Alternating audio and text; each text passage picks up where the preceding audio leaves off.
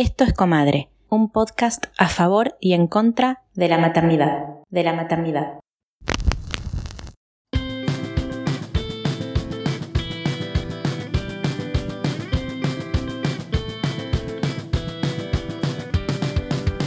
En este episodio vamos a hablar de climaterio. Climaterio. Soy Sandra Magirena, médica recibida en la Universidad de Buenos Aires, especialista certificada en ginecología general y ginecología infanto-juvenil y sexóloga clínica de la Universidad de Buenos Aires. Desde hace varios años practico las medicinas integrativas, que es incorporar a los saberes de la medicina tradicional disciplinas como la medicina ayurveda y la medicina homeopática. Y soy autora del libro Regreso a mí, Vivir la menopausia con conciencia, editado por Editorial El Ateneo. Menopausia es la última menstruación y marca el fin de la etapa cíclica, así como la menarca es la primera menstruación que ocurre en la adolescencia e indica el comienzo de la etapa cíclica. A diferencia de climaterio, que es todo el periodo que antecede y sucede a esa última menstruación al igual que hay una etapa prepuberal antes de la menarca y toda la etapa pospuberal o adolescencia al inicio de la etapa cíclica. Y está eh, asociada a los cambios hormonales que se producen en el cuerpo, eh, en el caso de la entrada al climaterio, con el descenso de la actividad hormonal hasta el cese definitivo de la producción de estrógenos por parte del ovario y es un periodo que dura aproximadamente 10 años, el climaterio, al igual que la adolescencia, digamos, son los puntos de la etapa cíclica de la vida de la mujer. El momento de, de menopáusico, es decir, de cese de las menstruaciones, es alrededor de los 50 años, entre los 48 y los 55. Eh, si ocurre antes de los 48 años se llama menopausia temprana y si ocurre antes de los 40 años es patológico y se llama menopausia precoz o falla ovárica precoz. Manifestaciones del cese de la función ovárica y del fin de la etapa cíclica van a tener su impacto en distintas partes de nuestro organismo, sobre todo en el aspecto físico corporal, donde se producen eh, modificaciones en los tejidos, pérdida de elasticidad, tanto en la piel como en otras partes del cuerpo, enlentecimiento de las funciones digestivas, pérdida de la función de la masa muscular, eh, pérdida de la mineralización de los huesos con la consecuente eh, de estructura de los mismos. Y fundamentalmente y lo más importante es la pérdida de elasticidad y humectación de los tejidos vaginales y vulvares que hay que prestarle mucha atención porque eso puede generar posteriormente disfunciones sexuales. Pero también esa caída hormonal puede producir y va a generar un impacto a nivel emocional, psicológico y mental.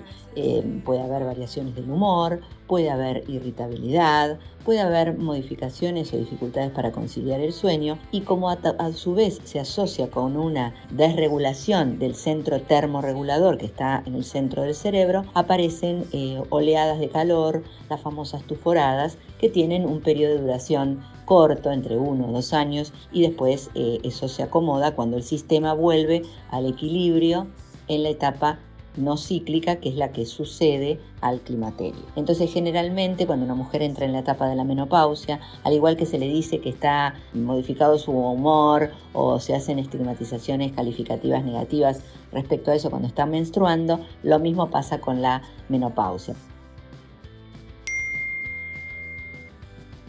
Mi nombre es Diela Gallardo Gallardo, soy psicóloga sexóloga y terapeuta MDR. La pregunta de cómo afecta psicológicamente la perimenopausia, la verdad es que va a depender de, cada mujer, dependerá de qué quiere en ese momento lograr, qué ha logrado ser madre o no, de cómo ha vivido su sexualidad, de cómo ha vivido su vida, porque convengamos que los primeros síntomas aparecen alrededor de los 40 años, donde eh, es un momento del ciclo vital donde nos muestra que, bueno, el paso de los años y sabemos que en nuestra sociedad la vejez o el paso de los años no es vivido de una manera muy gozosa. La, la vejez tiene mala prensa. Entonces eh, los primeros síntomas que nos indican que nos acercamos a la menopausia, es decir, habitualmente sabemos que la menopausia se da alrededor de los 50 años, nos está mostrando también que estamos envejeciendo. Entonces, para muchas mujeres esto puede ser vivido de una manera muy angustiante. Para transitar de la mejor manera posible esta etapa, eh, la información es vital. La información, la consulta médica, la consulta psicológica en caso de necesitarlo me parece esencial.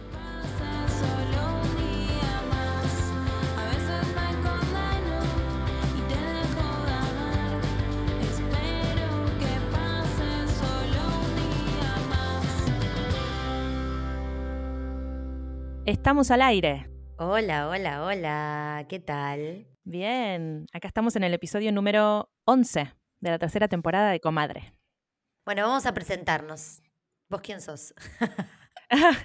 Yo soy Maki y me encuentran en Instagram como arroba Maki Álvarez T y el Instagram de Comadre es arroba Comadre Podcast. Y yo soy Victoria Viola y me encuentran en Instagram como B de Viola y pueden participar de la producción del podcast donando cafecitos o a través de GoFundMe, que es la plataforma internacional para quienes no residen en Argentina. También, antes de comenzar con nuestro episodio, quería darle muchas gracias a los oyentes porque hace mucho que venimos financiando Comadre con las donaciones de la comunidad y porque vienen participando de los talleres, interactuando muchísimo con los talleres de creatividad que hicimos, así que quería mandar, hacer una pausa para agradecerles mucho. Y ya que digo la palabra pausa, vamos a darle la bienvenida a nuestra invitada de honor de No Pausa, Miriam, pero presentate por favor, Miriam, con todes. Hola chicas, muchísimas gracias por la invitación. Bueno, el nombre de pila ya saben todos, soy Miriam, tengo 52 años, soy periodista y soy la fundadora con Milagros Kirpach, mi co-founder millennial que tiene 28 años, de No Pausa. No Pausa es una organización latinoamericana que informa y busca soluciones para el climaterio menopausia. Exactamente, ese gran tabú de nuestra biografía hormonal, de la cual poco se habla, pero que nos va a tocar a todas las personas que algún día menstruamos. Entonces, esa es No Pausa, esa soy yo, y estoy muy contenta de ser invitada a ese episodio para que podamos hablar un poquito más de eso que no se habla, ¿no? Mucha información no es que hay por ahí dando vueltas. Poquísima. Hay poco y me parece importante ya tiraste una palabra que creo que puede ser el hilito del que tiremos para empezar a charlar, que es la palabra climaterio. Siento en las encuestas que lanzamos en Instagram que hay una mezcla entre la menopausia, el climaterio, el climaterio, la periprenoplausia. Hay como, vamos a empezar a hablar como si no supieran nada nuestras oyentes sobre la temática. El 43% de nuestras oyentes no sabía lo que era el climaterio. Y hay muchas de nuestras oyentes que están entre los 35 y 45 años. Entonces es una palabra que tenemos que empezar a nombrar. Y por favor, Miriam, contanos qué es importantísimo. Vamos a empezar acá porque nos toca a todos, ¿no? ¿Y por qué uso el inclusivo? Porque no solo las mujeres entran en el climaterio, también hay varones trans que atravesan esa etapa como nosotras. Climaterio, esa palabrita que tiene, suena como una palabrita vieja, ¿no? Tiene un sonido como medio así de, de cosa antigua. El climaterio es la etapa que todas las personas que hemos menstruado vamos a vivir y que dura alrededor de 10 años. Exactamente lo que me están escuchando. Que es donde suceden la mayoría de los síntomas que pasan alrededor de la menopausia. Ay, miren, pero ¿cómo eso alrededor de la menopausia? Sí, porque menopausia es un solo día de nuestras vidas. Chicas, por eso es una locura la falta de información. Un solo día. Y solo sabes que tuviste tu menopausia 12 meses después que cayó la última gotita de sangre en tu copita, en tu toallita, en tu bombacha, sea donde sea, 12 meses sin periodo significa que ese fue el día de tu menopausia. La menopausia viene a ser el equivalente a la menarca. La menarca es el día que cae la primera gota de sangre, la menopausia el día que cae la última. ¿Por qué no tiene mucho sentido seguir profundizando la palabra y el concepto menopausia? Porque no tiene sentido hablar de un solo día de nuestras vidas.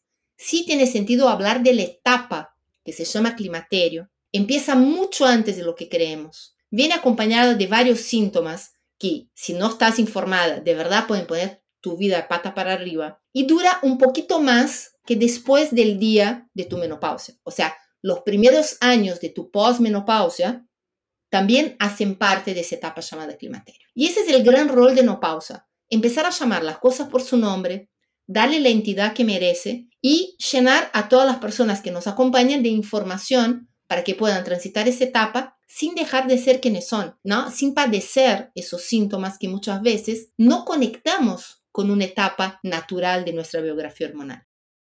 Qué hermoso que traigas esta explicación porque encuentro semejanzas con la maternidad, porque nosotras cuando lanzamos el primer episodio de Comadre, que fue sobre puerperio, mucha gente nos decía, ¿qué es el puerperio? ¿Qué es esa palabra? Mujeres inclusive. Y claro, echar luz a un concepto que un montón de mujeres viven, bueno, el climaterio es distinto porque son todas, pero es imprescindible y creo que el trabajo de las dos, de No Pausa y de Comadre, es eso, ¿no? Es como visibilizar un tema que lo viven un montón de personas, que está escondido abajo de la alfombra y del que no se habla para nada. Y es también como dar herramientas, porque a mí me hubiera gustado antes de ser madre saber todo lo que pasaba. Y ahora que tengo 38 y sé que se me va a venir dentro de poco seguramente el climaterio, me gustaría informarme y me di cuenta que no sabía nada. Y es una cosa muy interesante, ¿no? Porque nosotros en Opausa siempre hablamos que menopausia y climaterio es una cuestión de hormonas, no una cuestión de edad. Eso también es una cosa que tenemos que empezar a poner en agenda, empezar a hablar de esta temática. ¿Y por qué eso? Primero que el 20% de las personas que menstruan van a dejar de menstruar antes de los 40 años. Es un montón. El 20 es un montón. Son dos de cada 10. Esa, primero. Segundo, los primeros síntomas pasan a la gran mayoría de esas personas que van a dejar de menstruar alrededor de los 43, 47 años. Mucho antes de la idea que tenemos de una persona menopáusica. ¿Por qué? Porque en nuestro inconsciente todavía queda menopausia igual vieja. Está bien, el día de tu menopausia, para la gran mayoría, sucede alrededor de los 50 años. Pero la gran mayoría empezó a tener síntomas 4 o 5 años antes de ese día. Entonces, ¿entienden cuál es la desconexión? Nos empiezan a pasar cosas y no sabemos a qué se debe. No, pero además, eh, Miriam, 50 años era vieja hace 100 años. Hoy en día, a los 50, estás en la mitad de la vida más o menos y la expectativa de vida está cerca de los 80 y largos ahora. Sí, 83. No, pero cuando uso la palabra vieja, quiero también, que me parece súper importante ponerlo en tela de juicio. Cuando una mujer está cerca de los 50, te hablo en primera persona, tengo 52 y no me siento para nada como los parámetros de vejez del siglo pasado para nada. Pero sí, cuando estás cerca de tus 50 años, si te hablan de menopausia, ya no te paran los pelos de punta. Claro. Pero en mi caso, cuando tuve los primeros síntomas y por eso nace menopausia, yo tenía 47, una hija de 6, me empezaron a dar, yo creía que estaba desarrollando demencia. En ningún momento hice la conexión de lo que me estaban pasando y los síntomas que tenía tenía que ver con una caída de mis hormonas, porque toda mi vida había escuchado esa palabrita menopausia igual alrededor de los 50. Claro. Yo miraba en el espejo y veía otra cosa. No nos olvidemos una cosa, chicas, que eso también es súper importante. Una cosa es cuando hablamos acá desde la racionalidad, que sí, que somos más jóvenes y todo, y otra cosa es la construcción y el sesgo que tenemos todas. Sí. Todos, todes. Entonces, el que tiene 50 y es viejo es siempre el otro, el tiempo pasa para la otra, la que está más viejita y más flácida y más fea es la otra. Siempre es así. Entonces, por eso es muy difícil si unimos esas dos cosas, ¿no? Primero, el tabú con la desinformación. El combo es explosivo. ¿Por qué? Porque no relacionamos los síntomas con la etapa. O sea, tampoco podemos y sabemos dónde ir a pedir ayuda.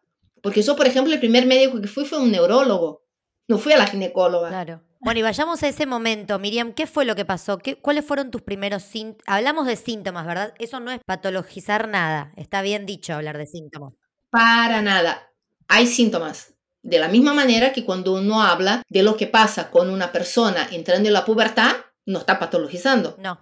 Están más olvidadizos, tienen oscilación de humor, tienen calores. Esa es una cosa que a mí me encanta hacer recordar a la gente. ¿Quién no se acuerda con 15 años, pleno invierno, en hot pants, bien de mi época, panza al aire, hacía cero grados, tu madre, tapate, y vos decías, pero si tengo calor. Ay, es verdad. Iba sin campera a bailar en invierno, es cierto. Total. ¿Te acuerdas? No me importaba nada el frío. Pero eso es por las oscilaciones de los estrógenos, que ahí están oscilando para que empieces a ser fértil, para tu entrada en la edad fértil. Y nosotras en el climaterio también oscilamos pero para dejar la edad fértil. Entonces son dos etapas que son como espejos. ¿Cuál es la diferencia? Que cuando sos adolescente no tenés nadie a cargo. Cuando estás entrando en la pubertad no tenés que dar explicaciones a nadie. Dormís mal, dormís peor, quizás te vaya mejor o peor en una prueba. No hay un gran cambio en ese, en ese núcleo familiar, excepto porque te gritarás más con tu madre o con tu padre. O sea, esos temas que uno hoy lo mira con un poquito de gracia en su época de pubertad. Pero eso reproducido a la edad adulta es un temón. Es otra historia. Es otra historia. Por ejemplo, el tema de los olvidos, ¿no? ¿Por qué nace no pausa? Yo trabajaba en ese momento en una corporación y estaba eh, para aprobar un, un presupuesto. Estaba parada frente, obviamente, a cinco directores varones eh, ¿Por qué digo obviamente? Porque desafortunadamente nosotras mujeres todavía no somos la mayoría en los niveles eh, altos directivos corporativos. Entonces, en ese caso, desafortunadamente eran todos varones, yo era la única mujer. Y mientras estoy hablando, chicas, es como si me hubieran apagado el cerebro y, vuelto a aprender. No me acordaba ni dónde, qué estaba hablando. Ay Dios, qué momento. Y me pegué un susto, un susto tremendo porque nada, primero la situación, no sabía lo que estaba lo que había sucedido, cinco personas a las cuales obviamente no sé si quién nos está escuchando, la famosa síndrome de la impostora, ¿no? Cualquier cosita que nos sale mal, mm. Yo no sé ustedes, pero para mí siempre tiene una dimensión mucho más grande de lo que en realidad tiene. Sí, es mi culpa, mi culpa, claro. Lo padecemos. Pasé ese momento, unos segundos eh, complicados, entonces me acuerdo que miré la presentación, bueno, nada, medio que salí del paso. Volví a mi casa bastante asustada, le comenté a mi marido, le dije, che, me pasó eso. Me dijo, ¿qué pasó? ¿No dormiste bien? O sea, le dije, no, pero fue distinto, le dije. Distinto porque no era un olvido por cansancio o esas cosas que una tiene, no sé, cuando, no sé si alguien acá se va a poder acordar, que cuando una salía a bailar y muchas veces iba a trabajar derecho, que medio que te olvidaba las cosas. Pero por el cansancio, fue una sensación completamente distinta, fue un olvido diferente. Pasan unas semanas Estoy en otra reunión, vuelve a pasar lo mismo. Vuelvo a mi casa, ahí ya muy preocupada, me acuerdo que me acosté y me largué a llorar. Y quien está escuchando dice, pero no será un poquito demasiado, miren, largarse a llorar por haber tenido dos momentos de olvido. Y mi familia, las personas que tuvieron la suerte de cruzar la barrera de los 80 años, la gran mayoría, especialmente por el lado de mi padre, desarrolló demencia senil. Entonces la primera cosa que pasó por mi cabeza es, estoy desarrollando algún trastorno neurológico por el estrés, por, o sea, ¿viste el estilo de vida que una tiene hoy? Sí, también para quien escucha, un cachito exagerada soy. La verdad es que sí, me preocupo siempre un poquito más de lo de... Bueno, igual podríamos, yo podría, me representa, siento que podría. Entonces eh, fui al neurólogo y ahí todos los análisis, ¿eh? obviamente no pasó nada. Paralelo a eso, tuve que correr dos cuadras, yo soy una persona que hago ejercicio físico, y no logré llegar al final de la segunda. Entonces hablé con mi clínico general, que pidió un montón de análisis de sangre, entonces yo tenía el neurólogo por un lado, el clínico por el otro. En el análisis de sangre salió que yo estaba anémica, con un tema de hierro muy fuerte. Claro, yo estaba teniendo pequeñas hemorragias durante mi perimenopausia. ¿Por qué? Porque uno de los síntomas de la perimenopausia son las irregularidades en el ciclo. Pero lo que nadie nos cuenta, que esas irregularidades no significan que simplemente te fallan los meses. Para una gran mayoría de nosotras, a mí me pasó, empezás a tener ciclos, algunos que parece que sos la hermana de la catarata del Niágara, y otros meses que no aparece casi nada, es una borrita de café. Confusión. Uy, qué incómodo.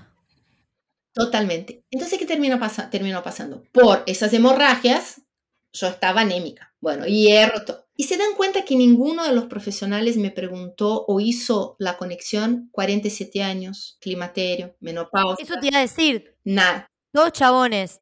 Dos chabones te mandaban estudios. Sí, pero ahí lo que les voy a contar no, no nos va a poner como género muy, muy mejor paradas.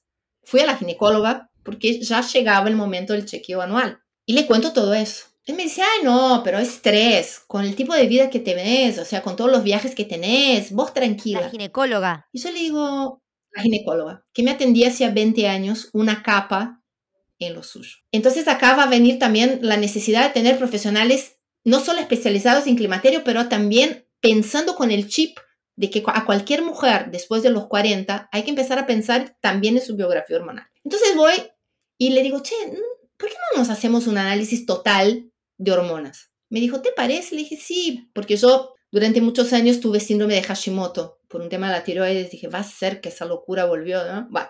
Hice todo el análisis, pre-pandemia, todavía se lo buscaba en papel, porque también mi médica había hecho el análisis HIV, entonces fue a buscar en papel. Me acuerdo de estar abriendo el resultado y aparece perimenopausia al lado de las hormonas sexuales femeninas. Yo me acuerdo hablando en voz alta, ¿peri qué?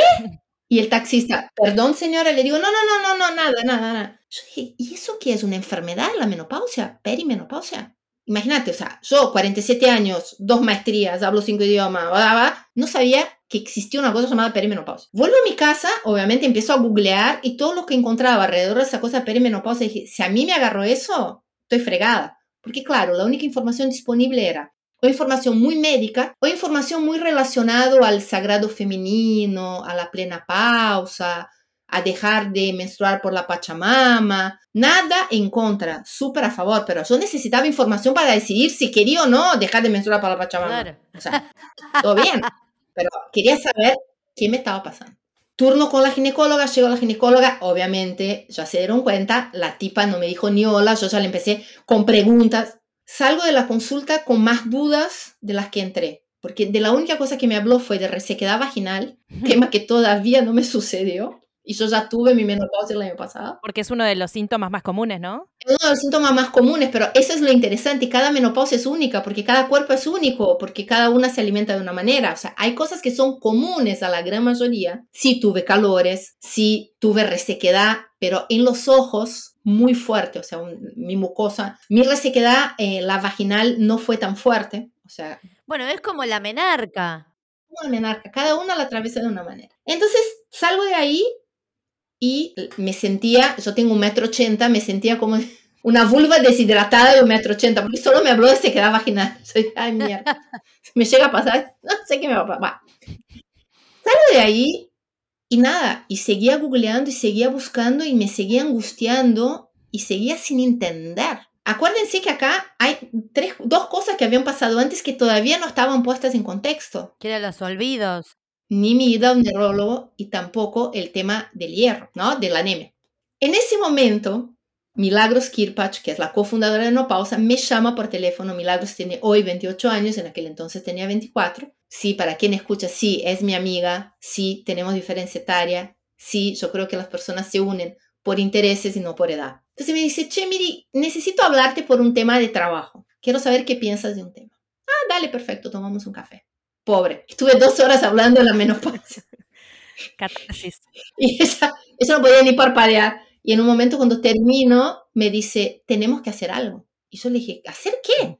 Me dice, yo no quiero que me pase a mí lo que te está pasando a vos. O sea, yo por esa etapa así no voy a pasar. Mira. Y ahí nace No Pausa. Y para los curiosos, ¿qué era lo que me quería decir Milagros? Milagros me quería preguntar, eh, me quería preguntar qué pensaba yo si ella dejaba todo y se iba seis meses a Australia a estudiar inglés. Entonces imagínate que después de esa catarata menopáusica la pobre quedó como tipo, que Australia, que no. bueno, sí, Milagros terminó yendo a Australia mientras incubábamos a no pausa, o sea, no pausa se incubó de una cierta manera con ella en Australia y yo acá en Argentina. Qué hermoso. Qué bueno que haya sido ella la que empujó, ¿no? La que vio todo, vio la Matrix. Ella vio la Matrix, exactamente. Y por más raro que pueda parecer, No Pausa tiene una llegada muy grande en las generaciones que no están atravesando todavía el climaterio, la generación de ustedes. O sea, tenemos un gran grupo de seguidoras y seguidores que lo que quieren es tener información para no ser agarrados desprevenidos y impedidos de decidir con la llegada de una etapa que es natural, normal, que hace parte de la biografía hormonal de cualquier persona que nació con ovarios y menstruó alguna vez en su Ahora, vida. yo te pregunto. Pero que puede aparecer de varias maneras, ¿no? Sí, te pregunto, porque yo no sé, ahora con todo lo que dijiste, yo no descarto estar atravesando el climaterio. Quiero que me empieces a contar un poco. Esto fue lo que te pasó a vos, pero para quienes nos están escuchando y son hipocondríacas como yo, ¿cuáles pueden ser cositas del climaterio? Primero, tenemos que empezar por generalizar, ¿no? no, no tenemos que hablar del 80% de las personas que va a entrar en esa etapa en una determinada edad. Entonces, si pasaste de los 40 y tu ciclo empezó a estar irregular, si empezaste a darte cuenta de que tus cambios de humor ya no tienen que ver, tus oscilaciones eh, de humor ya no están 100% atadas a tu TPM, yo siempre bromeo, empezás con la TPM, tensión premenopausia, que es todo el mes. empezás con temas cognitivos como olvidos, que ustedes se van a dar cuenta que no es el olvido común. Es un olvido muy parecido al olvido del embarazo, porque los dos tienen como su trigger el mm. tema hormonal, ¿no? Como su, su disparador. Cambios de peso, pero no hablo de la cantidad de peso de la balanza, sino que la manera como el peso se empieza a distribuir en el cuerpo. La caída de los estrógenos hace la famosa pancita de la menopausia. La grasa se empieza a fijar más alrededor de la cintura y no tanto en muslos y caderas como cuando una está en la edad fértil.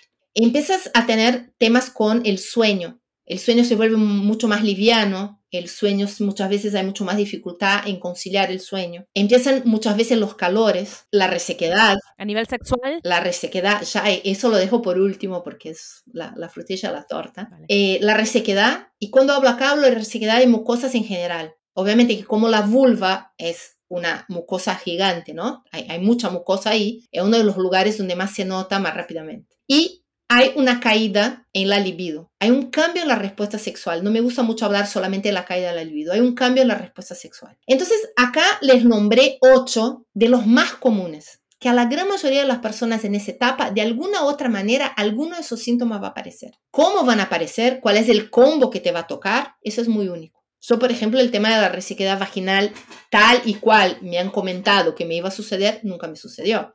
Pero acá viene una cosa interesante, son 34 los síntomas. Nosotros hablamos y conocemos mucho 8.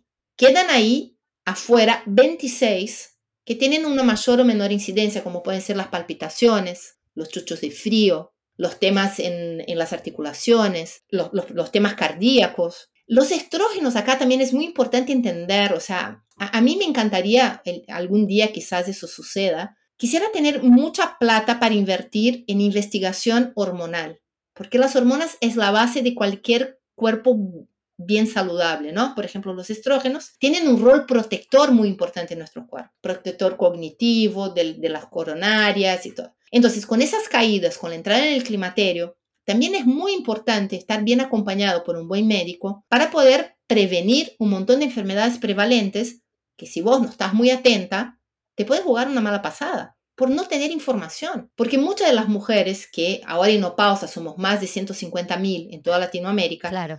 hay mucha gente hablando de menopausia, nos damos cuenta que no tiene que ver con las condiciones económicas. Hay muchas mujeres que tienen prepagas, posibilidad de ir al médico, pero no saben ni qué preguntar. Y peor, no hacemos el cruce entre el síntoma y la etapa. Entonces se van tratando las cosas de a pedacitos por separado por ejemplo, hay un estudio norteamericano asustador. Nos medican a nosotras mujeres de más de 45 años cinco veces más con ansiolíticos por temas relativos al climaterio menopausia que por el tema por el cual estamos siendo medicadas, que es ansiedad extrema. Esa ansiedad no tiene que ver por un tema psicológico, un burnout, sino que tiene que ver con la caída de las hormonas. O sea, tiene que ser mirado desde otro lugar, tiene que ser cuidado desde otro lugar. Tiene que buscarse soluciones desde otro, desde otro lugar. Entonces acá vamos empezando a sacar, ¿no? Un poquito la puntita de la lana de ese ovillo que es el climaterio menopausia. Que como no tenemos mucha información, mucha información, tampoco sabemos muy bien dónde estamos paradas. Como vos me preguntabas, ¿será que mis síntomas no tienen que ver con eso? Dependiendo de tu edad, puede ser en algún momento que estén ya relacionados un poco con el inicio de la caída de los estrógenos, pero también se confunden mucho con temas de tiroides, de nuevo, las hormonas, ¿no? Todos los temas hormonales vienen mucho, son así como amiguitos que van de la mano, ¿viste? Los chicos cuando van al jardín todos de la mano, más o menos así. Entonces hay que cuidarse también para no confundir una cosa con la otra, tampoco, y acá es lo más importante que les quiero decir, no hay que desesperar, hay que ocuparse, entender y encarar cómo vamos a querer atravesar esa etapa. ¿Por qué? Porque hay un montón de soluciones un montón. Y con información vas a poder decidir cuál es la ideal y adecuada para vos, ¿no? Porque cada menopausia es única, cada climaterio es único, porque cada cuerpo es único. Pasa que es difícil también porque la salud reproductiva de las mujeres en general siempre está como minimizada por la medicina hegemónica. está buenísimo, es enorme el trabajo que están haciendo porque están brindando información para que lleguemos a las consultas ya informadas, sabiendo qué preguntar, que no es menor. Y hablando de salud hegemónica, es un temón acá que también hay un corte de género muy grande, ¿no? Porque de nuevo, a mí me encantan los datos. No, sé si se dan cuenta que siempre digo un estudio, los números, porque yo creo que dato mata relato. O sea, es importante tener un dato con el cual vos construís lo que estás hablando. Eh, salió un estudio también la semana pasada sobre que nosotras mujeres sufrimos eh, como un descrédito en general por parte de los profesionales de la salud. Que siempre decimos, ¿no estás exagerando? ¿Estás segura? No, no puede ser. No, no, no, no, pero te digo yo, te digo yo, eso no puede estar pasando. Y vos decís, pero señor, señora, te cuento que, lo estoy sintiendo. No, no, no, no estás en la edad. Entonces también acá hay un lugar, ¿no? Que invito a todas las personas que nos están escuchando, que dejemos de ocupar ese espacio de paciente, ¿no? La, la propia palabra es muy fuerte. Y empecemos a ser un poco más protagonistas también en la búsqueda de las soluciones para nuestra salud. Porque acá vos tocaste un punto que es gigante. Salud sexual reproductiva es un mega tabú. Y salud sexual no reproductiva no la habla nadie. Por ejemplo, dejo acá una pregunta. ¿Cuánto cuesta dejar de menstruar? ¿No? ¿Tiene un costo? Sí tiene, no pausa, ya hizo. Sale alrededor de 500 dólares por año. Hay mujeres con el tema de la resequedad vaginal, la caída de la libido, que sin un buen lubricante vulvo vaginal, un hidratante vulvo vaginal, tienen un gran impacto en su vida sexual. Hay muchas mujeres que van a necesitar suplementar la vitamina C, la vitamina D. hay otras mujeres que van a necesitar, por ejemplo, eh, algunos suplementos de calcio por el tema de la osteoporosis. O sea, estamos hablando acá que dejar de menstruar también tiene un costo. Sí, yo me acuerdo de mi vieja poniéndose geles y parches y cosas como para reducir un poco la caída de, de las hormonas. Bueno, entonces tu mamá, una de las mujeres que recurrió a la terapia de reemplazo hormonal, ¿no? Que también acá hay otro temón para tres podcasts más o menos. ¿Por qué? Porque hubo un estudio en 2001 donde se demonizó muy profundamente todo tipo de terapia de reemplazo hormonal para el climaterio menopausia. Eso fue hace 20 años. En esos 20 años muchas cosas cambiaron. Entre ellas la manera como se encara el reemplazo hormonal para las personas en esa etapa. No estoy diciendo que es para cualquiera, ni que está disponible, ni que sea barato. Ninguna de esas afirmaciones. Lo que estoy diciendo es que es una alternativa, es una alternativa para muchas mujeres una solución increíble, siempre y cuando venga de la mano de un profesional capacitado que pueda ayudar a esa persona a decidir por esa terapia. Yo, si vos me preguntás, yo sí hago terapia de modulación hormonal. Es un pasito más moderno, acá en Argentina no hay demasiado, yo lo hago, ya se dieron cuenta, me imagino por mi acento que soy brasilera, hago con una ginecóloga en Brasil, porque acá es muy caro todavía y en Brasil ya es como un poco más eh, común, entonces es mucho más pagable, ¿no? ¿Puede ser que esté contraindicado si tenés más de 50 años o 54, una cosa así?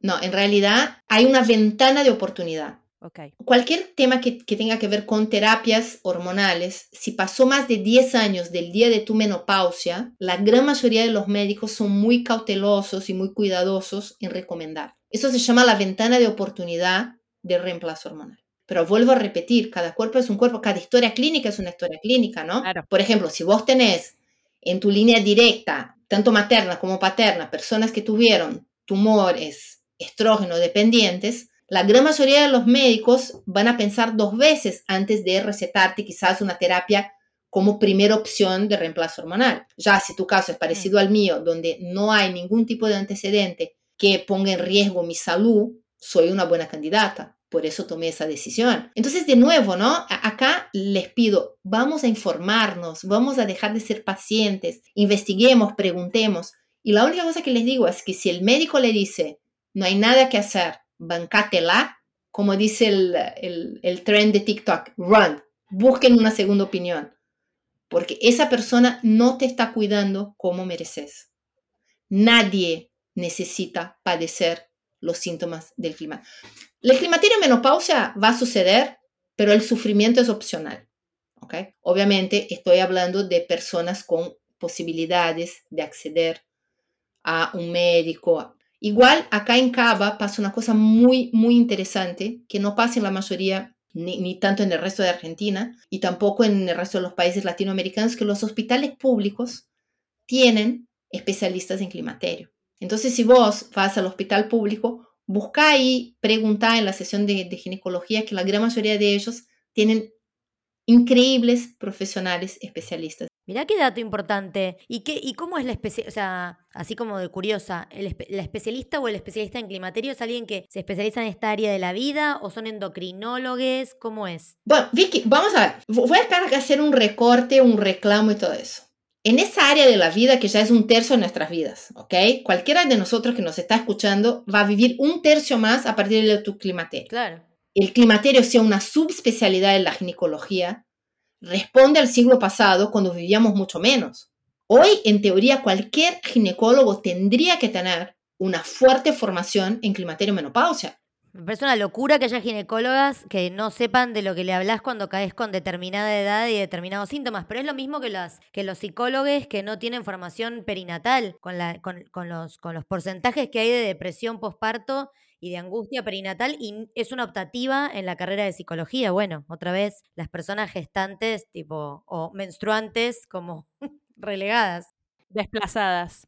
No, seamos sinceras, o sea, complicadita viene la cosa, ¿no? O sea, y para que ustedes tengan una idea, durante medicina, cinco o seis años, creo que son seis acá en Argentina, la carrera, climaterio aparece en una clase, nos hemos informado. Si vos haces la especialidad en ginecología, es un cuatrimestre. es como que, por ejemplo, si todos los ginecólogos te dijeran, cumpliste 40, bueno, no me importas. No sé qué te va a pasar. Claro. Adiós, ¿no? Bueno, contactamos a una ginecóloga que mm, admiramos y nos dijo, mira, no, no quiero tocar ese tema porque la verdad que no tuve la formación, o sea, está bien, como que se abrió porque se sentía que no estaba como capacitada para responder, me pareció re fuerte eso. Pero también por otro lado, qué responsable de su parte, ¿no? Yo la felicito y entiendo por qué ustedes la admiran. Porque también, por ejemplo, a mí me, me, hubiera gustado mucho que esa profesional, que también admiro muchísimo y no cambió mi admiración hacia ella, hubiera quizás tenido la humildad de decir, ¿sabes qué, Miri? No te puedo acompañar en esa etapa, pero hay profesionales que sí lo pueden. Te derivo a Poroto Fernández. Claro.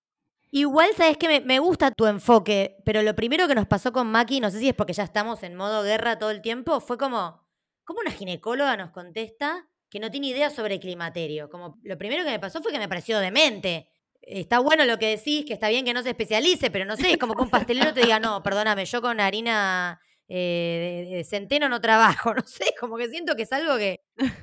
Bueno, eh, eh, Vicky, quizás es porque soy soy una feminista muy aguerrida y creo que todavía tenemos tanto que construir como género que no me sorprende esas cosas, que no me sorprende que todavía no tengamos una perspectiva de género en medicina, no me sorprende que la gran mayoría de los médicos minimice los síntomas cuando viene de una paciente del género femenino. Y más importante, cuando hablo de les médicos, hablo que pueden ser del género femenino y masculino. O sea que hasta las mismas mujeres discriminan los síntomas de las mujeres. Entonces acá yo creo que estamos adentrando, es la puntica de un iceberg tremendo que significa sistema médico y farmacéutico y género. No sé si ustedes saben, pero si hoy alguna de nosotras tres tiene que tomar una medicación para el corazón, esa medicación no fue testeada en un cuerpo femenino, no fue testeada en un cuerpo, perdón, con, eh, que nació con úteros y menstruante, ¿no? Porque tu identidad no tiene nada que ver con eso, pero tu identidad de género. O sea, la revista Wired, que es una revista de tecnología, salió con una nota hace un par de años, creo que hace un año más o menos, fue en pandemia.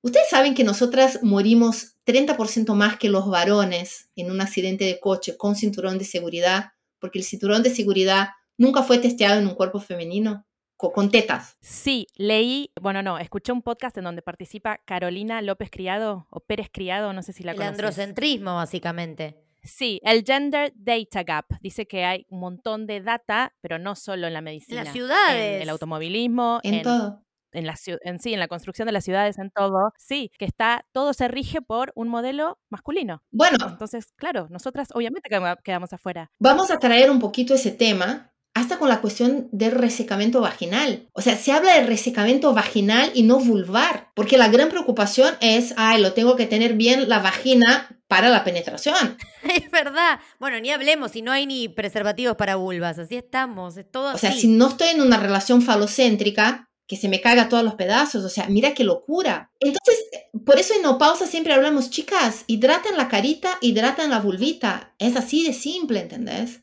Si quieres estar espléndida con la cara, también necesitas cuidar a tu vulva para que también esté espléndida. Y ahí aprovecho y te pregunto, ¿lo de la hidratación de la vulva es solo en encuentros sexuales o es algo que una incorpora en su rutina? Esa es la posición de no pausa que hay que incorporar en su rutina. ¿Por qué? Porque con la caída de los estrógenos, obviamente, esa es una zona de mucha mucosa, se desinfla, se queda mucho más sensible, la piel se pone mucho más delicada. Entonces, si vos tenés una rutina de hidratación constante, en el momento del encuentro, puedes tenerlo mucho más tranquila, sin dolor y sin molestias, y puedes o no utilizar el lubricante. Pero si vos dejas pasar y dejas que ese, esa sequedad vaya avanzando, muchas veces se generan microfisuras que en el momento que pones el lubricante te va a arder. Claro. No, no tiene mucho sentido pensar en... Por eso para mí es tan distinta esa mirada entre lubricar y hidratar. Claro.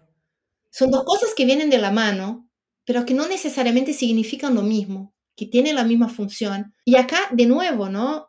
Empecemos a mirar nuestra vulva y todo eso como parte de nuestro cuerpo. Ay, sí. No de algo que necesita estar listo para otro. Entonces, cuando empezás a mirar también, ojo, ¿ah? yo acá hablo así como si estuviera súper desconstruida. Todo eso en los últimos cuatro años, curso acelerado, cómo ser una mujer 45 más en ese mundo en el cual nadie nunca nos habló de cómo es una salud sexual no reproductiva. Porque todo acá lo que estoy hablando son aprendizajes que tienen que ver con qué pasa con mi vida sexual cuando dejé de menstruar. Primero, maravilloso, no puedo más tener hijos, genial.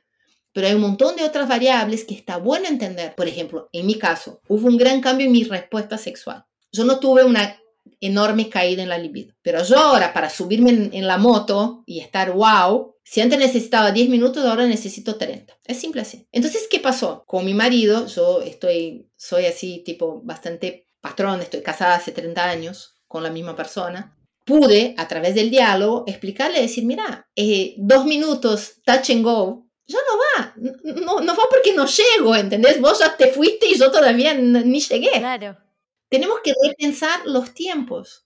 Entonces, tenemos quizás menos frecuencia, pero mucho más intensidad. Yo conozco mejor mi cuerpo, sé lo que me gusta, sé lo que no me gusta. También me preparo más, pero también, obviamente, desde un lugar, de esa manera como les hablo, como les estoy comentando, viene desde un gran trabajo, viene de una gran desconstrucción, porque de nuevo, nadie nunca me habló que eso era un tema que me iba a suceder. Sí, lo vi, vi en el Instagram de ustedes de No Pausa que hay muchas mujeres que llegan a como a una plenitud sexual y a, orgasmos mucho más poderosos después de la menopausia.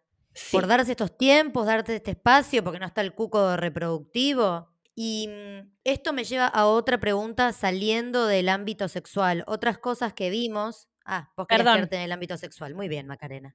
Sí.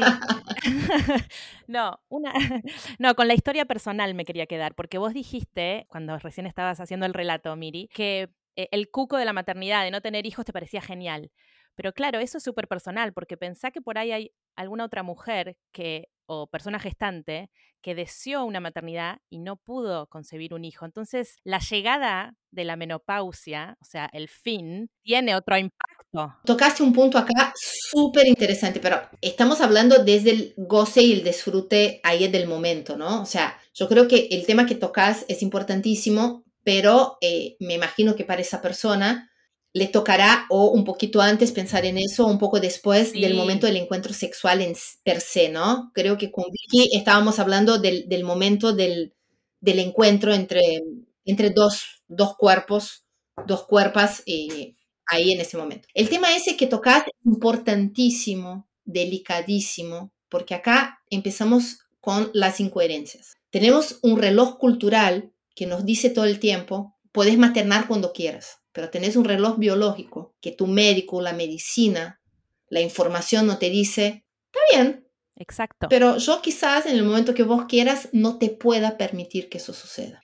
Entonces, cuando yo les comenté en un principio del programa, para quien no escuchó, que el 20% de las personas menstruantes va a empezar su proceso de climaterio y menopausia antes de los 40, significa que muchas veces yo fui mamá a los 41. Claro, para cuando quisiste, capaz no podías, claro. Entonces, acá también estamos hablando de nuevo que información es poder. Acuérdense algo y por qué es tan importante poner nombre a las cosas y visibilizar. Estoy segura que ustedes que nos están escuchando, si yo les digo esa frase, a partir de los 35 años, la fertilidad femenina empieza a decaer. Todos ya escuchamos esa frase, Sí, ¿no? claro. ¿Usted sabe cómo se llama eso en medicina? Premenopausia. A partir de los 35 años, a la gran mayoría de las mujeres empieza un proceso que se llama premenopausia. ¿Qué más fácil sería si los médicos, cuando estás alrededor de los 35, 37, que te llaman muchas veces para una charla, la mía me llamó, me dijo, che, si pensás en tener hijos, no, no, no te hagas la piola porque el tiempo está pasando. Pero nunca me habló en criollo de decir, mira, caen los estrógenos, eso se llama premenopausia, en un momento vas a dejar de producir, cuidado, la calidad ovárica cambia. Es un montón de información que a la gran mayoría de las personas les es negada. Entonces también les impide decidir. Ay, te juro que te escucho y me da una alegría la ginecóloga que tengo. Bueno, en mi familia hay, que es otro capítulo, historial de menopausia temprana y también muy vinculada a situaciones de estrés. Y mi ginecóloga fue muy de seguirme, me hizo hacer chequeos, porque yo también iba como tranquila con el tema de la maternidad. Y nosotros hicimos un episodio en Comadre Reloj Biológico y es un tema que nos cuesta hablar a mí me cuesta hablarlo con amigas mías que no sé dónde están paradas con el deseo, porque obviamente en Comadre estamos muy a favor de la maternidad no deseada, o sea, si no querés ser madre, no lo seas, pero hay un tema en torno a hacernos cargo de la información. De ese límite natural que No, tenemos. Y de ser protagonistas de nuestra propia salud reproductiva y decir, che, loco, ¿dónde estoy parada? Porque si yo no decidí si no quiero ser mamá, y si todavía está un poquito la idea de serlo, no saber dónde estoy parada a nivel hormonal es una ruleta rusa. Y aparte también hay una cosa bastante interesante, ¿no? Si miramos las empresas más innovadoras del mundo, la gran mayoría tiene el congelamiento de óvulos en el paquete de beneficio para su talento con aparato reproductor femenino. Entonces, acá estamos hablando también de que realmente es un tema que puede no ser muy agradable, pero tenemos que hablar. Y si vos me preguntás por qué no hablamos, porque tiene que ver con vejez. Sí. ¿Por qué cuando yo entré en el climaterio, ninguna amiga mía, que la gran mayoría tienen, tengo más jóvenes, mucho más grandes, pero también tengo muchas de mi edad, parecía que yo era la única. Cuando yo empecé a hablar, empezaron a aparecer debajo de las piedras. Yo decía, boluda, pero por, ¿por qué nunca dijiste nada? Ay, ¿cómo voy a hablar de eso? Y bueno, quedarte callada, ¿en qué te ayudó? Como la masturbación, como todo, sí. Como todo, como el placer. Chicas, un- una cosa que a mí o sea, me siento súper culpable. ¿Alguna de ustedes, antes de que empezamos a hablar de pobreza menstrual, miró a cualquier otra chica en el colegio que quizás no tenía condiciones de comprar toallitas? O Nunca se me pasó por la cabeza hasta que ese tema fue puesto en agenda. ¿Se dan cuenta de la importancia de poner los temas en agenda? O sea, tenemos un montón de temas relativos a lo, voy a usar la palabra femenino, pero al tema de las personas que nacieron menstruantes con úteros y ovarios, que todavía están lejos de empezar a ser. Salud sexual no reproductiva, salud puerperia y perinatal, salud sexual fuera de los padrones cis hetero. Sigamos, eh, el tema de la medicina y toda la industria farma y el género.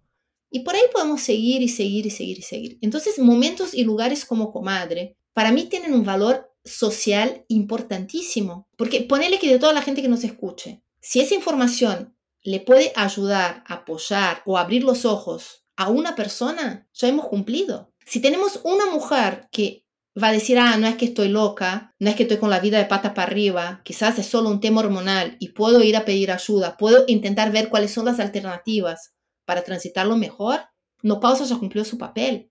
Entonces, e- es por eso también que me parece tan importante que entre nosotros apoyemos tanto esos espacios, porque hay Sí. mucho para hablar, hay mucho para autopreguntarse, hay mucho para enojarse. Ustedes que nos están escuchando pueden no estar de acuerdo con nada de lo que dijimos. Fantástico. Hay mucho para aprender, para descubrir. Sí, y yo creo que cada vez hay más madres, además, más mujeres y personas gestantes que tienen hijos más grandes, como que la maternidad se posterga. Entonces por ahí estás inmiscuida en la locura de la crianza de niñas pequeñas y empezás a sentir síntomas, pero no, los, no le prestás atención porque estás metida en a full, ¿no? En la crianza de esos hijos. Bueno, como Miriam, que tenía seis la hija cuando arrancó. Exacto, pero a lo que voy es llegar a nuestras oyentes que por ahí ni se lo preguntaban porque pensaban, me falta un montón, y em- ¿no? Claro. Empeza- empezar a darse cuenta. Es un gran punto acá lo que tocas, porque toda sociedad es una construcción. Y el etarismo, la discriminación por edad, es uno de los ladrillos base de nuestra sociedad. Por eso hablar de climaterio y menopausia es tan difícil, Por eso reconocerse en esa etapa muchas veces es tan complicado, porque nuestro inconsciente, eso está relacionado con vejez. Y no nos olvidemos, o sea, todavía el rol de la mujer, de la persona que nació con aparato genital eh, del género relacionado al género femenino, nuestro rol es maternar. Entonces, dejar, sí, sí, gestar. dejar de tener la posibilidad de gestar, se confunde el fin del periodo reproductivo con el fin del periodo productivo. Mezclan todo en la misma bolsa y nada. Y ahí nace ese mega tabú que nos hace no relacionar los síntomas con la etapa, no informarnos de que empieza mucho antes de lo que creíamos, quisiéramos o nos han hecho entender. Y tercero, que nos desempodera completamente. Nos, desempodera para decidir, nos desempodera para eh, accionar. Y más importante, nos desempodera para hablar de algo que tendría que ser natural. Ojo, no estoy diciendo que salgamos todos con una remera, soy menopausia y que, si quieres salir, perfecto, pero no, bueno, pero lo vamos a atravesar todas las personas con útero, entonces no puede estar tan silenciado. Y esto que vos decís me lleva a la pregunta que me quedó pendiente cuando Macu hizo la suya, que es el trabajo, porque yo eh, navegando sus redes veo los números, casi me quedo, quedé de cara, con los números de cómo impacta el climaterio y la menopausia en, en el espacio laboral. Entonces me interesa que nos cuentes desde no pausa qué están visibilizando o qué políticas exigen o qué está sucediendo a nivel laboral con las personas que atraviesan el climaterio. Hay una gran movida que tiene que ver con el talento femenino 40 más. En países donde el estadio de maturidad del tema, donde se habla más que acá en Argentina, como por ejemplo Holanda, ya les voy a contar por qué dije Holanda en un principio y no eh, UK, que es el país más desarrollado frente a políticas en relación al climaterio menopausia, ¿qué está sucediendo? Esos países empezaron a darse cuenta de que una de las grandes barreras para el desarrollo completo del talento femenino 40 más era que esa mujer no entendía qué le estaba sucediendo cuando llegaba el climaterio menopausia. Entonces ellos se dan cuenta que la gran barrera se llama desinformación, que esas mujeres muchas veces dejaban de aceptar una promoción porque tenían su autoestima completamente erosionada por los síntomas que creían que era un problema de ellas. O sea, me olvido porque no soy buena en lo que hago. Estoy más enojada porque no sé controlar mis, eh, mis emociones. Y así, viste, nosotras mujeres somos buenísimas en llenar la mochilita de la culpa. Cuando esas mismas mujeres, entre 45 y 55 años, en lugares de liderazgo, empiezan a darse cuenta de que muchas veces habían tenido sus carreras truncadas. Por ejemplo, hay un caso muy, muy interesante de una vicepresidenta de Coca-Cola que deja a los 47 años eh, su, su, lugar de trabajo porque creía que estaba teniendo burnout y en realidad estaba atravesando el climaterio. Ella hace un juicio en contra de la compañía diciendo, ustedes me abandonaron cuando yo lo más necesitaba, porque ustedes tienen política de apoyar el bienestar de las personas que trabajan para ustedes en el lugar de trabajo a mí me abandonaron. Nunca nadie me informó que yo a esa edad podía estar atravesando el climaterio y menopausia. Entonces, em, estamos hablando de que el tema no es que el climaterio y menopausia sea una barrera para el desarrollo del talento femenino. La desinformación sí lo es. A mí me encanta comparar el tema del menopausia y climaterio es lo que era la maternidad y el trabajo hace 30 años, donde la gente te decía, ah, no, vas a tener hijos y a ver si puedes trabajar. Sigue pasando, ¿eh? Sigue pasando. Las brechas y los números con la maternidad son un horror también. Son un horror, pero por lo menos ya está en agenda, ¿no? Por lo menos ya hay, una, hay voces levantadas diciendo discúlpame y ya hay empresas que es así, que entienden un poco más del cuánto aporta esa diversidad al lugar de trabajo, que se dieron cuenta que la incorporación de mujeres madres eh, aún con hijos chicos recién incorporadas, terminan trayendo mucho más beneficios que problemas al lugar de trabajo, ¿no? Porque traen otra visión, otro time management, exactamente. Resuelven todo. Entonces, eh, estamos hablando acá de temas que sí o sí tenemos que poner en la agenda, porque ustedes que nos están escuchando, que tienen 35, 40 años, van a atravesar esa etapa y nuestro rol, la, el propósito de no pausa, es que sea desde la información, es que puedan pararse frente a un directorio y tener un brain fog, o sea, una laguna mental, como me pasó a mí, y decir, señores, no pasa nada. Eso se llama laguna mental, dura 10 segundos ¿Me pueden decir dónde yo estaba que retomo sin ningún prejuicio a la gran carrera que he construido hasta ese momento? ¿Te empoderas desde otro lugar? Ay, Miriam, pero lo que estás diciendo es como un sueño. Y bueno, chicas, muchas veces quizás nuestras mamás también creían que licencia maternidad y un montón de cosas eran sueños que no se iban a poder cumplir. O sea, si nosotras no nos ponemos fuertes a pedir lo que no es de, nos es de derecho y no nos posicionamos frente a nuestras temáticas, también esperar sentadas a que la cosa cambie, me parece que no sería por ahí la solución, ¿no? No, es que se precipita el cambio creo que en 70 años si esperamos sentadas y no todos los cambios, algunos. 100% de acuerdo. La equidad salarial salió un informe, creo que fue la semana pasada, del World Economic Forum, diciendo que al ritmo que estamos y seguimos así, van vamos a tardar 132 años en llegar a la equidad salarial. No, adiós. Con lo cual, claro, estos espacios son necesarios. Pero vos sabés lo que es lo más triste, que antes de pandemia eran 108. La pandemia aumentó muchísimo la brecha porque nosotras salimos mucho del mercado laboral, porque de nuevo, ¿no? La economía del cuidado es femenina. Si vos tenés una familia que tiene 10 hijos, una mujer y 9 varones, casi siempre quien va a cuidar a esos padres está dado por sentado que es la mujer. Y si contratás a alguien, va a ser a una mujer. Entonces también tenemos que repensar y replantear mucho esas posiciones, ¿no? Y nosotras desde No impulsamos mucho ese tipo de diálogo, porque si bien tenemos como propósito fundamental informar y desarrollar soluciones eh, accesibles para transitar el climaterio menopausia, apoyar el desarrollo de políticas públicas, también todo lo que tiene que ver con la esfera de la biografía hormonal a nosotros nos interesa. Todo lo que tiene que ver, y al fin y al cabo, todo lo que tiene que ver con la vida del género nos termina tocando, ¿no? Porque si hablamos y pensamos bien, si recapitulamos un poquito la charla que tuvimos hoy, desafortunadamente todo lo que tiene que ver con ese bienestar vulvo, ureto, genital femenino, sea por maternidad, por menopausia, por ciclar, todavía no tenemos toda la información que nos permita decidir con tranquilidad. Por ejemplo, yo me acuerdo que cuando yo parí, hace 11 años, ninguna médica ni ginecóloga me vino a hablar de cómo iban a ser mis relaciones sexuales por periodos. Simplemente me dijeron cuántos días, pero nadie me dijo cómo yo me iba a sentir, o sea... Lubricante nunca te lo mencionan tampoco. Yo tengo amigas que quedaron como un floripondio. Sí. Jamás. Fíjate. O, por ejemplo, también ese deseo tan fluctuante del posparto, que vos, en mi caso, yo decía, alguna vez en mi vida voy a volver a querer tener sexo. de verdad me preocupaba. Y, en, mi cabeza yo decía, no, no, no, debe ser que estoy muy preocupada con la bebé. Y en realidad no, era una cuestión hormonal natural, que tu cuerpo se resetea y cambia las prioridades. Si alguien me hubiera hablado así de tranquilo, yo hubiera sentado con mi marido y dicho, ¿sabes qué?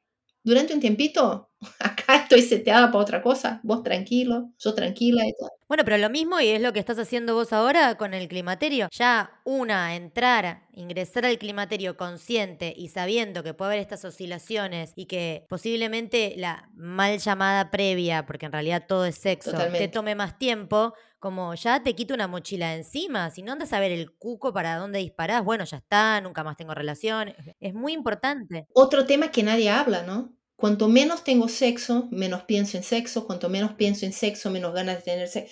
O sea, vas empezando una espiral descendiente donde hay muchas mujeres en la comunidad no pausa que nos cuentan que están hace 8, 10 años y, ya, no les cruza por la cabeza. Y cuando hurgas un poquito más, te das cuenta que todo es una construcción. La sexualidad también es una construcción. Y esperar que a los 50 años a la gran mayoría te siga funcionando lo mismo que te funcionaba a los 20, te diría que nosotros, por lo que hemos visto en nuestra comunidad, la gran mayoría dice que hubo cambios. Seguramente también hay una minoría que dice que hubo cambios para mejor, que nunca estuvieron tan, tan calientes en su vida. Puede pasar, estamos hablando de hormonas, suben y bajan cada una a su manera, pero a la gran mayoría, y vuelvo a decir, si vos que nos estás escuchando te pasa algo completamente distinto, es muy posible y válido también. Pero no podemos invalidar por la experiencia de pocas la sensación de muchas. Y acá viene algo bastante importante. 20% de las mujeres atravesan esa etapa sin síntomas. Y ahí viene un estudio hecho hace tres años que me llamó poderosamente la atención, que pone en tela de juicio ese 20%. Ese 20% es de la Organización Mundial de la Salud, ¿no? que dice que 80% tiene síntomas, 20% no, y que de ese universo de 80% de mujeres con síntomas, 5% los tiene tan poderosos que son inhabilitantes. Ese estudio decía que ese 20% que no tiene síntomas no es que no tiene síntomas, es que no logra ni conectar el síntoma con la etapa. Entonces ese estudio lo que dice es que todas vamos a tener en mayor o menor pacto algún tipo de síntoma, pero que la desinformación hacía que un 20% ni lograra relacionar una cosa con la otra. Claro. ¿Cuántas habrán tenido sin saber que eso era un síntoma? Esa es la, gran cuestión. Les dejo a su capacidad de juzgar y creer si hay 20 que no tienen síntomas, pero por ejemplo, mi mamá, mi mamá es una mujer de 85 años, médica, que luchó con uñas y dientes para llegar donde llegó, obviamente en un sistema muy machista. Cuando yo hablo del climaterio con mi madre, mi madre dice, eso, esa cosa de ustedes, que no tiene más que hacer. A mí no me pasó nada. Entonces, yo conociéndola, digo, es una mujer que nunca en su vida pudo darse el lujo. Yo crecí en una casa donde los dolores menstruales eran vistos como debilidad. Entonces también tenemos que tener un poco de, de, esa mirada de amor y de contención para personas que realmente miran esas cosas desde ese lugar, ¿no? Porque son personas que tuvieron, que tuvieron que luchar tanto para ocupar el lugar que por derecho tendrían que estar ocupando en la sociedad, que tuvieron que anular toda esa parte del femenino. Yo, por ejemplo, tengo 52, como les dije en un principio, eh, yo no crecí entendiendo qué era el ciclar. Era tipo, mira, ¿te duele? Toma un ibuprofeno y seguí adelante. O sea, si vos te quejabas, decía, no, no seas boba. Recién a mis 30 empecé a entender que había días que me sentía mejor, días que me sentía peor, días que podía usar a mi favor, porque cuando descubrí el poder que tiene una hasta para presentar un proyecto y todo cuando está ovulando, si lo hubiera sabido, no sé, hoy creo que sería presidenta. Hoy manejo distinto, claro. Bueno, pero recordemos que los hombres no son cíclicos, entonces esa información tampoco está muy difundida. Por eso ni nosotras sabemos. Pero más es que no se empodera demasiado. Claro. Si te lo puedes pensar, te empodera demasiado. Una mujer que realmente conoce a profundamente cómo es su ciclar, por ejemplo, si puede elegir, no toma una reunión en una semana que sabe que está más down, si la puede patear, o sea, tampoco va a pedir un aumento de sueldo en ese día que sabe que va a puede dar un portazo porque está un poco más sensible. Sí. Y entonces también nos van empoderando desde otro lugar y vamos hablando también que, por ejemplo, eh, todos los conocimientos en, alrededor de, de ese ciclar que me parece tan fascinante que están viniendo las nuevas generaciones, generaciones que queremos dejar ya empezado el camino para su climaterio y menopausia plenos. No creo que cambiar el nombre sirva de nada. O sea, menopausa no estamos de acuerdo en llamar de plena pausa, no, se llama menopausa. Cambiar el nombre no mejora la vida a nadie, la información sí lo hace, la información sí empodera. Entonces, hagamos entre todas, entre todos, entre todes, que logremos que esa información llegue. Si ustedes que nos escucharon tienen una mamá que está atravesando el climaterio menopausia, quizás pongan el oído.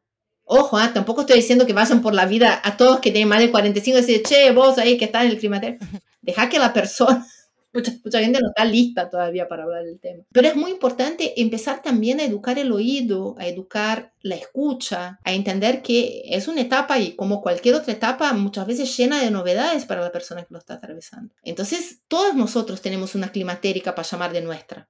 Puede ser amiga, hermana, madre, vecina, compañera de trabajo, o sea. Hay que acercarnos a esas mujeres. Bueno, espectacular, no puedo creer todo lo que charlamos y ahora viene la parte en la que pregunto siempre a, Macu y capaz vos, seguro Miriam también, tenés para sumar películas, libros, cosas que podamos ver si queremos ahondar en el tema.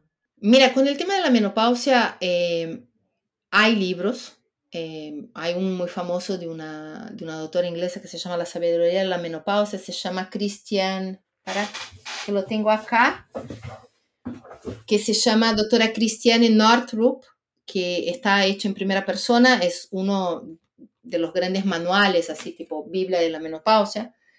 Hay cosas que estoy de acuerdo, hay otras que no tanto, pero son, son bastante válidos. Tengo entendido que la doctora Magirena, con quien ustedes estuvieron hablando, sobre la temática, también tiene un libro que desafortunadamente no, en ese momento se me falla mi memoria menopáusica. Regreso a mí, se llama. Regreso a mí, perfecto, gracias. Regreso a mí. Hay, hay bastante literatura, pero todavía no suficiente como para que eh, yo te pueda dar 10 nombres que me vengan fácilmente en, en la memoria. Claro. Lo que me parece bastante triste.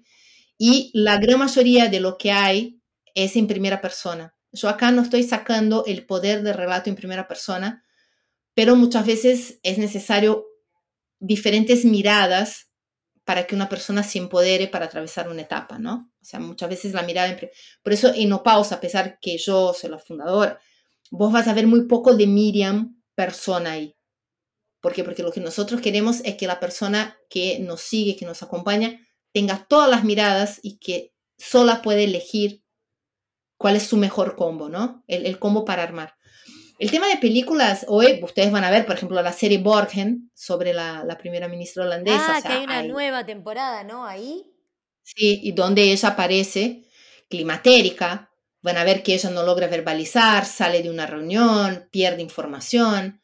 Es muy interesante ver cómo es vivir esa etapa en el poder.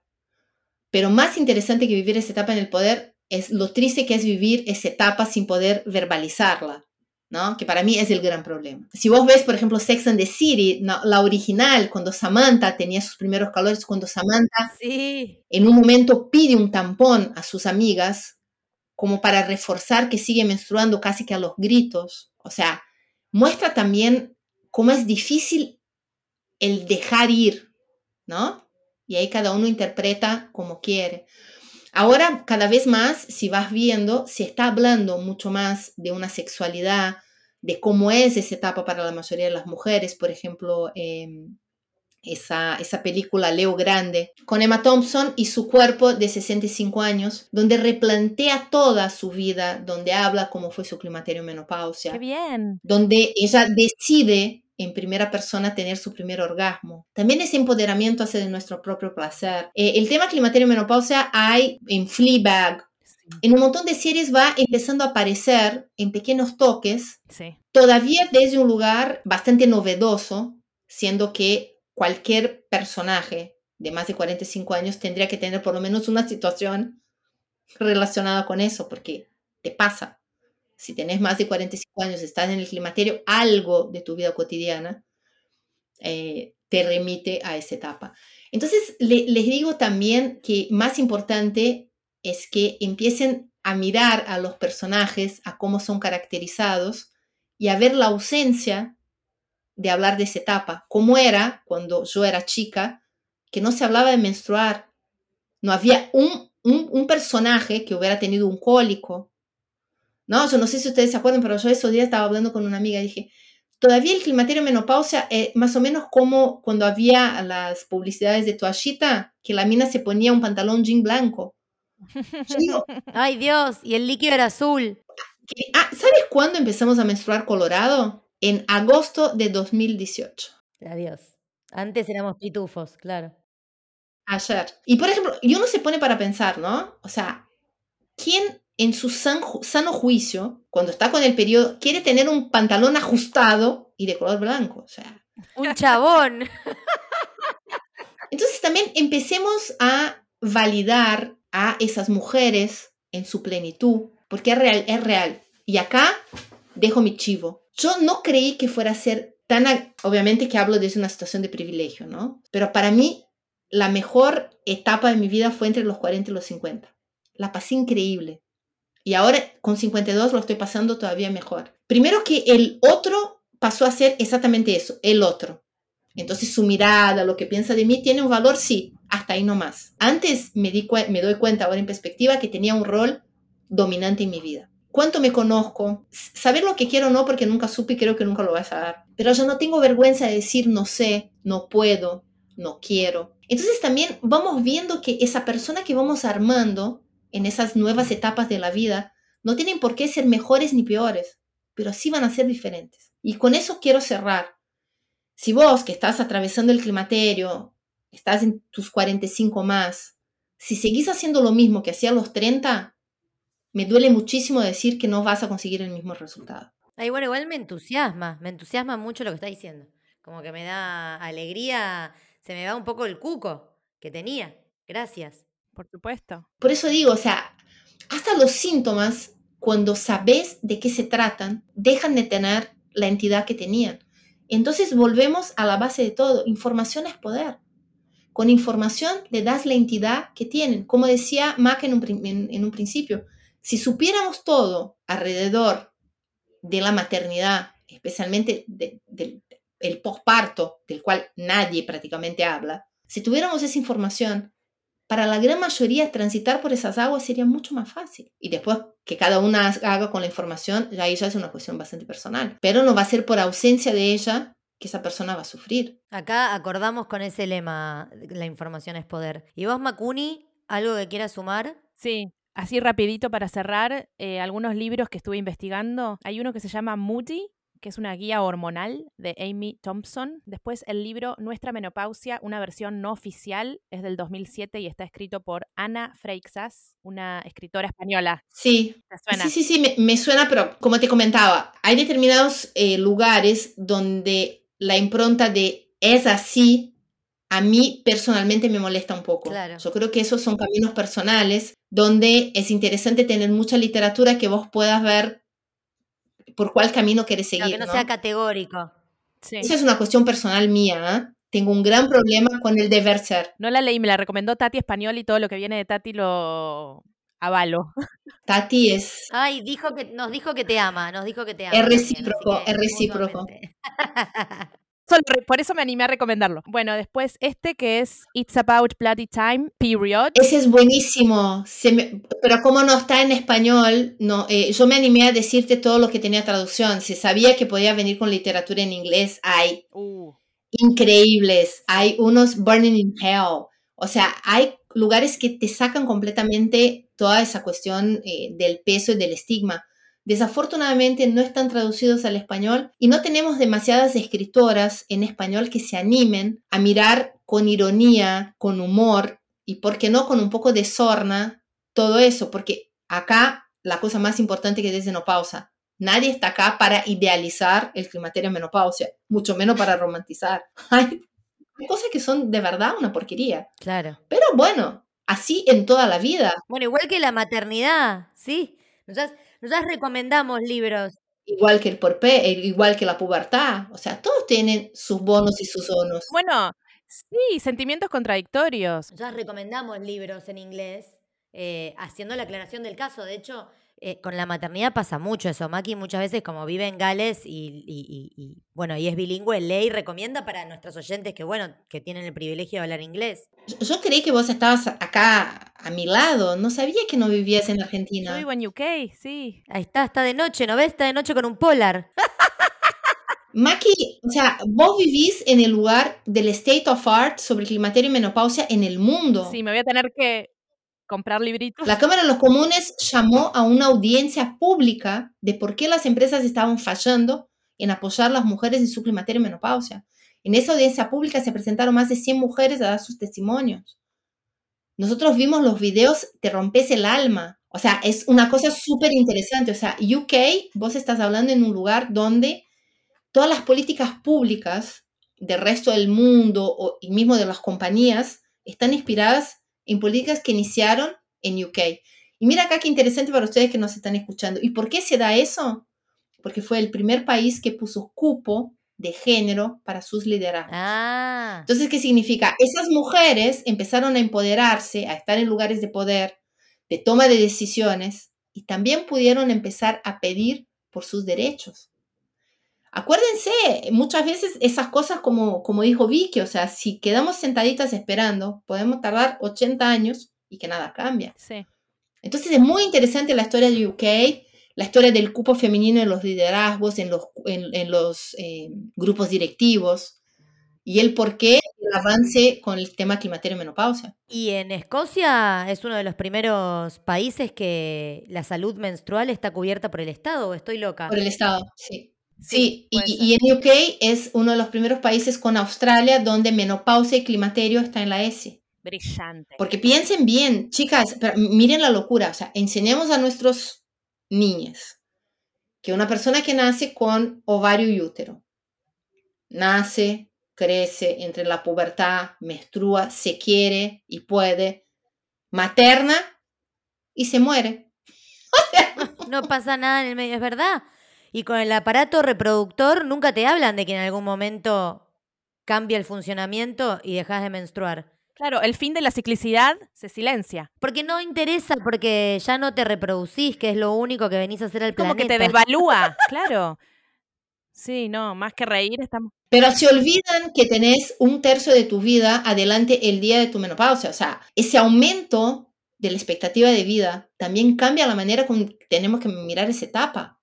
O sea, Pero claro. Qué fuerte. Entonces es una cosa muy... Eh, ah, y ahora te voy a utilizar de, de, fuente ahí, ya que estás en UK, pobrecita. ¿Le digo o no le digo que voy? The Guardian sacó un suplemento dominical que se llamaba Entero la tapa, inscrito en negro, enorme menopausia. Bueno, yo vengo de Londres, este fin de semana estuve ahí y el metro estaba forrado de la tapa de un libro de una chica que se llamaba Menopausing. Pantene, o como decimos nosotros acá, Pantene, lanzó una línea en UK ahora, en julio pasado, porque yo estuve de viaje, la vi, para pelos menopáusicos, con la palabra menopausia en el envase del, del shampoo. O sea, y acá viene la cosa tan interesante a ustedes que nos están escuchando que tienen emprendimientos. Hay una demanda no satisfecha de 600 mil millones de dólares, 600 mil millones de dólares en productos y servicios para la mujer que atraviesa esa etapa. Suplementos, Qué datazo. Sprays y brumas para los sofocos, lubricantes vulvovaginales, hidratantes vulvovaginales, productos para el pelo, para las uñas, para la piel. Ay, miren, pero es lo mismo cosa para la gente que está vieja. Sí, es muy parecido, pero durante esa etapa, ese sub y bajo hormonal hace que nuestra piel, uñas, pelo tengan necesidades muy específicas. Después, cuando esas hormonas ya se estabilizan, también hasta las sensaciones se estabilizan. Entonces acá estamos viendo, chicas, yo personalmente creo que vamos a surfear una ola increíble, porque ya llegó un momento donde ya no podemos más vivir toda esa etapa calladas y sin pedir, ¿no? Soluciones, productos, servicios, porque es una etapa más de la vida. Claro, si hay, hay Está todo personalizado, que puedes hacerte unas zapatillas con tu nombre y no vas a querer un producto particular para un, un periodo de la vida, que aparte dura un rato el climaterio, no es un día. Muchas gracias, Miri. Muchas, muchas, muchas gracias. Chicas, mira, el placer es mío, me encantó. Yo sé que por un lado es súper interesante escuchar, pero por otro me imagino la congoja que da saber lo poco que sabemos de nosotras mismas, ¿no? Sí, es impresionante. Igual yo me voy entusiasmadísima, como que quiero leer cosas, quiero ir a tomarme una birra con vos. Yo estoy en Argentina, Miriam, así que nos vamos a ver. Pero total, total, total. Eh, yo, a mí me gusta mucho el gin tonic. Hermoso, a mí también. Hacemos un encuentro en diciembre, chicas, con gin tonic. Ya tenemos un date. Perfecto. Muchas gracias.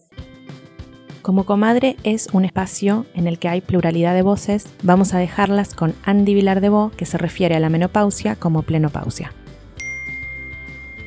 Eh, mi nombre es Andrea Vilar de Bo, soy docente, profesora y licenciada en educación. Actualmente estoy jubilada de mi trabajo institucional, investigo sobre la plenopausia, la periplenopausia, doy talleres, escribo y comparto inquietudes de esta etapa de la vida con otras mujeres. También el año pasado terminé los instructorados de Hatha Yoga y de Yoga Terapia. Al principio yo no sentí que me conectaba con algo bueno ni deseable, no sabía casi nada de los cambios que podían ocurrir. Sentí algo de miedo de que me pasaran cosas horribles.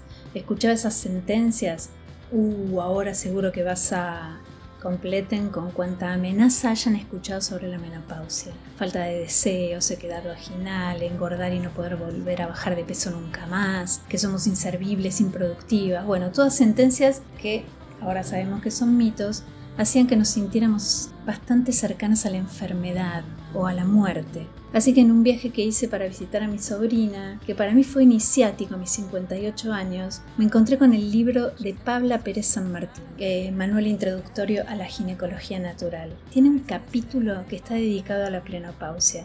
Ella cuenta que los chinos llaman a este periodo segunda primavera, porque se trata de un nuevo despertar, de tiempo para hacer lo que nos quedó pendiente, de una segunda primavera plena de potencialidad y nuevas oportunidades. En el libro también habla de pociones, de tecitos, de hierbas para acompañar y mitigar algunos síntomas. Ojo, si es que se presentan, porque a veces no se presentan los síntomas o se presentan muy leves. Y yo solo lloraba y no podía creer que no hubiera sabido todo eso antes. Entonces en ese momento, en lugar de con la falta, la menos, me conecté con la plenitud y la maravilla, la pleno de lo que estaba transitando. Entonces me anoté en formaciones, cursos, leí libros, participé en talleres y meditaciones de útero y decidí lo que iba a hacer en la segunda mitad de mi vida.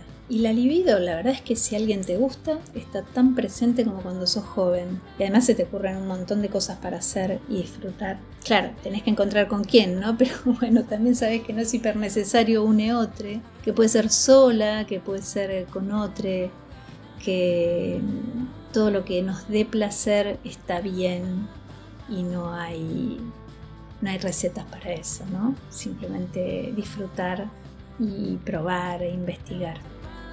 so lonely.